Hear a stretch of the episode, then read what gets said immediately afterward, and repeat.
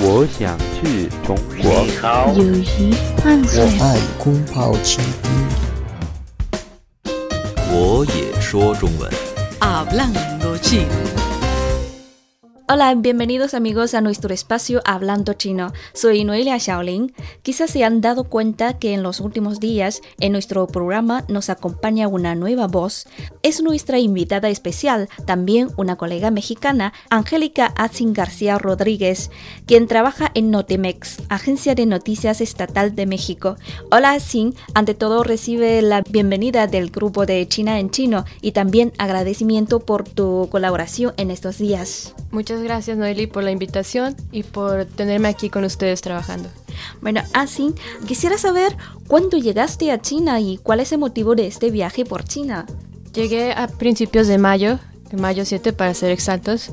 Vengo por parte del programa de, de la diplomacia china, donde trae periodistas alrededor del mundo, entre ellos de Latinoamérica y Caribe, donde nos traen aquí para observar y conocer más este país y poder tener una mejor idea de lo que está pasando en China.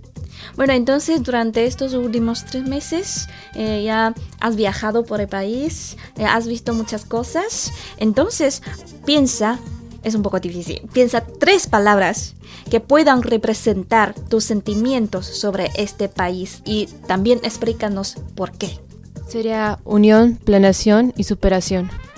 Porque durante el tiempo que llevo aquí he observado que la gente en China es muy unida. Y no solo en cuestión social, sino en los diferentes niveles del gobierno, en los diferentes niveles de la comunidad. La gente busca estar unida. Y a través de planeación buscan crecer juntos como una comunidad para buscar superarse. Y creo que esas son tres cosas muy importantes que se llevan no solo en cuestión de gobierno, no solo en cuestión de comunidad ni social, sino como individuos. Según lo que has observado durante los últimos meses en China, si hay similitudes que te recuerdan algo de México y cuál es la diferencia que te parece más evidente entre China y México.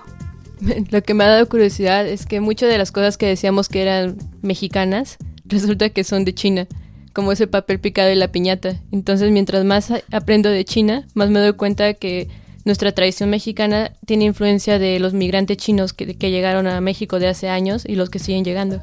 Y ahora hablamos de la comida china. Hace 10 años, cuando yo estuve en México, estaba muy acostumbrada a la comida mexicana. Me gustaban muchísimo los tacos, los pastores. Y el gusto agrio picante por el uso de chile y limón me hace sentir muy familiar. Y así, ¿qué platos chinos has probado estos días? ¿Y te gusta la comida china? Me encanta la comida china. He probado el pato pequinés, creo que es de mis platillos favoritos. Y también, aunque a muchos de mis amigos chinos me hacen burla, me encantan los dumplings. Descríbenos cómo es el pato laqueado. Es dulce, a diferencia de los patos que pues, se ha preparado en, en los partes de Latinoamérica. El sabor es muy dul- dulce eh, para mí. ¿Es pato es dulce o la salsa? Si Yo creo que la salsa. sería. La salsa, ajá. Y eh, lo principal yo pensaba que solo me iba a gustar la comida picante, ya que en México es lo que Ajá. normalmente comemos. Pero me encantó, lo probé y ahora ya, ya cuando puedo y tengo la oportunidad busco ir a comerlo. ¿Qué lugares has visitado hasta ahora y cuál es el lugar que más te llama la atención? Bueno, he ido a Hubei, a Cantón y a Wuyang. El que más me encantó fue Cantón. A pesar de que el clima hace mucho calor allá, la comida era deliciosa, la gente me parecía muy parecida a Latinoamérica.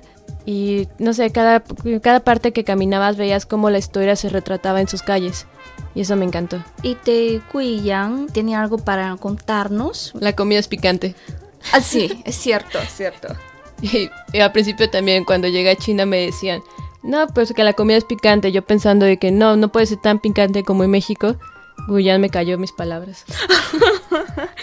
¿Y cuál es más picante para ti? ¿México o, o la comida de Guiyang? La comida de Guyán. De Guiyang, sí. y, y otra, otra provincia sureña de China se llama ah, la provincia de Sichuan y también la provincia de Hunan. También comen picante, muy picante. Inimaginable. Tendré que aprobarla. de Hubei, ¿qué hay para hablarnos? Que también hace todavía más calor que, que aquí en Beijing. Y me encantó cómo, bueno, fuimos a diferentes partes donde se ve que está creciendo la industria eléctrica y diferentes aspectos de la industria en Hubei. Me pareció muy interesante la parte de la, la presa de las tres gargantas.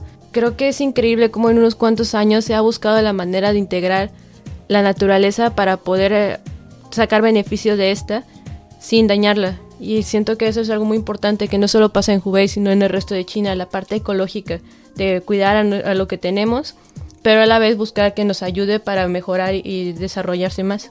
Creo que en estos días también has conocido a, tus compatriotas mexicanos aquí que viven en China o en Beijing y tiene contactos con ellos. Es algo muy curioso. De hecho, la mayoría de mexicanos que están aquí vienen a, estudiar, entonces vienen por un tiempo y se regresan a México. Tenemos un grupo de WeChat, que ahí es donde nos comunicamos y entre todos buscamos apoyarnos. Y sin embargo, lo que me comentaban es de que el número de mexicanos que ya se han quedado aquí en Beijing o en diferentes partes de China no rebasa los 500. Y la mayoría son chavos o chicas que se vienen a, ejercer una profesión. Por ejemplo, me comentaban que hay muchos pilotos aviadores, hay muchos chefs, ingenieros que están viniendo a China a poder ejercer. Estudiantes que vienen a estudiar chino, estudiantes que vienen a estudiar ingeniería, estudiantes que vienen a estudiar cocina y turismo también. entre los reportajes que me ha tocado hacer es buscar a los mexicanos que están aquí en Beijing. Ha sido un poquito difícil por el mismo hecho de que ahorita son las vacaciones, la mayoría se han ido a sus países o a recorrer a otra parte de Asia.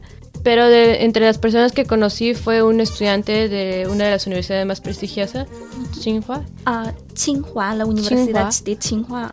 El cual me pareció una persona muy interesante por el hecho que él vino, decía que China no había pasado en su mente porque en el occidente, no sobre todo en México y en los países latinoamericanos, la idea de China es muy lejana. Es más probable que un mexicano busque irse a Europa o a Estados Unidos por la cercanía que puede venirse a China. Sin embargo, él comentaba de que cuando tomó la decisión, llegando aquí se dio cuenta que la, la cuestión de ingeniería está creciendo inmensamente, lo cual le abrió mucha oportunidad para seguir buscando alcanzar su sueño. Y como él he, encontrado varios chavos que están en la misma situación, que al ver más allá de lo, de lo que vemos como mexicanos, que es Estados Unidos o Europa, han encontrado oportunidades mil veces mejor, ya que decía de que China, a pesar que él no es chino, le ha abierto las puertas y la ha buscado motivar para seguir creciendo en, en la carrera que le apasiona. Para ti, así, ¿hay diferencia entre la China en tu imaginación y la China que ves con tus propios ojos. Sí, totalmente. Eh, me, me recuerda como cuando empecé a viajar sola, comentaba que yo era de México y todo el mundo se imaginaba que en México todos usábamos sombreros, teníamos bigotes y andábamos en caballo. Yo creo que es la misma idea que nosotros tenemos de China, que todos seguían andando en bicicleta, todos se vestían de la misma manera y, y todos comían sentados o hincados. Entonces ahorita que llego me doy cuenta de que sobre todo Beijing es una ciudad igual que cualquier otra ciudad, una metrópolis en crecimiento, lo que puedes encontrar de lo que quieras aquí, pues sin embargo sigue manteniendo su tradición. Entonces no es tan alejada a, las ciudades en el occidente, sin embargo sí tiene toda la imagen de China, algo que no se ve en otras partes del mundo. De esta ciudad, Beijing, la capital, ¿qué es lo que más te llama la atención? Pues yo creo que lo que más me llama la atención, puedes estar caminando en las calles principales, ver las tiendas más conocidas mundialmente como H&M, Forever 21 y todo eso, y en medio de eso puedes encontrar a una persona disfrazada como la ópera clásica de Beijing, caminando. Entonces creo que es muy interesante ver esas dos partes de la cultura porque ahorita es una un cambio que está pasando en China. Se está manteniendo la tradición y se está atrayendo la, la modernización o lo culturalmente más popular, pero no está perdiendo la tradición, sino la está buscando adaptar a estos nuevos cambios. Entonces creo que ahorita es el mejor momento de estar en China para ver este cambio. bueno, eh, en Notimex te dedicas a la investigación de temas de salud y tecnología, ¿sí? Entonces, después de este viaje, ¿hay nuevas comprensiones sobre estos aspectos de China? Pues cuando antes de venirme a, a China, ya me estaba interesando mucho la cuestión de medicina tradicional sobre todo que en México se practica medicina tradicional, no es como tan practicado como aquí en China. Entonces ya venía como, con una idea general de lo que podía encontrar aquí de la medicina tradicional, como la acupuntura o la meditación o el tai chi. Pero llegando acá me doy cuenta que la medicina tradicional está todavía más metida en la cultura de lo que esperaba. Hay gente que prefiere tomarse medicina tradicional ante cualquier cosa y hay lugares donde pueden acceder a estos remedios. En México yo creo que es más de que la abuelita es la que te va a decir qué remedio usar, ella va a conseguirte las plantas y todo eso, pero si vas a una farmacia no vas a encontrar los remedios tradicionales. Aquí en China es, lo primero que te ofrecen. Y creo que es algo muy interesante porque no, es que, no significa que no estén abiertos a la medicina moderna, sino significa de que primero van a buscar otras alternativas de, en vez de irse inmediatamente al químico. Bueno, yo creo que también es muy diferente la visión de lo que hay en la Ciudad de México al resto de México. Yo vengo de la Ciudad de México. Y creo que ahorita hay un nuevo movimiento de gente que también ya se está buscando alternativas, medicina alternativa se le empieza a clasificar, para buscar tratar diferentes problemas. Entonces, entre estos empieza a, reintegrarse la medicina tradicional, tanto mexicana como china. Ya es más común encontrarte lugares de acupuntura. Es más común también buscar, encontrar gente que está haciendo yoga, que aunque no sea de medicina tradicional china, que está buscando hacer meditación y que busca hacer también parte de la medicina preventiva que creo que también es parte de la medicina tradicional china. No esperan a que llegue la enfermedad, sino buscan estar en una condición óptima para que esta nunca llegue. Entre esta medicina preventiva creo que he visto más gente en México haciendo tai chi, buscando hacer meditación y algún tipo de actividad física que no sea tan agresiva para su cuerpo. A la par que como comentaba mucho de la cultura mexicana, me he dado cuenta que tiene conexiones con la cultura asiática por ejemplo, el, el hecho de tomar infusiones cuando te sientes mal, eso es algo muy tradicional de las abuelitas, que te sientes mal, te da un té de manzanilla. Entonces creo que también ella estaba integrada en la cultura mexicana, pero no la clasificábamos como medicina tradicional china, sino solo era como una tradición. Bueno, Achin, muchísimas gracias por compartir con nosotros tantas cosas interesantes de tu experiencia relacionada con China. Muchísimas gracias a Achin. Gracias. Muy bien amigos, hasta aquí llega Hablando Chino. Si quiere escuchar de nuevo este programa, visiten nuestras webs espanol.cri.cn o espanol.china.com. Seguimos con más China en chino.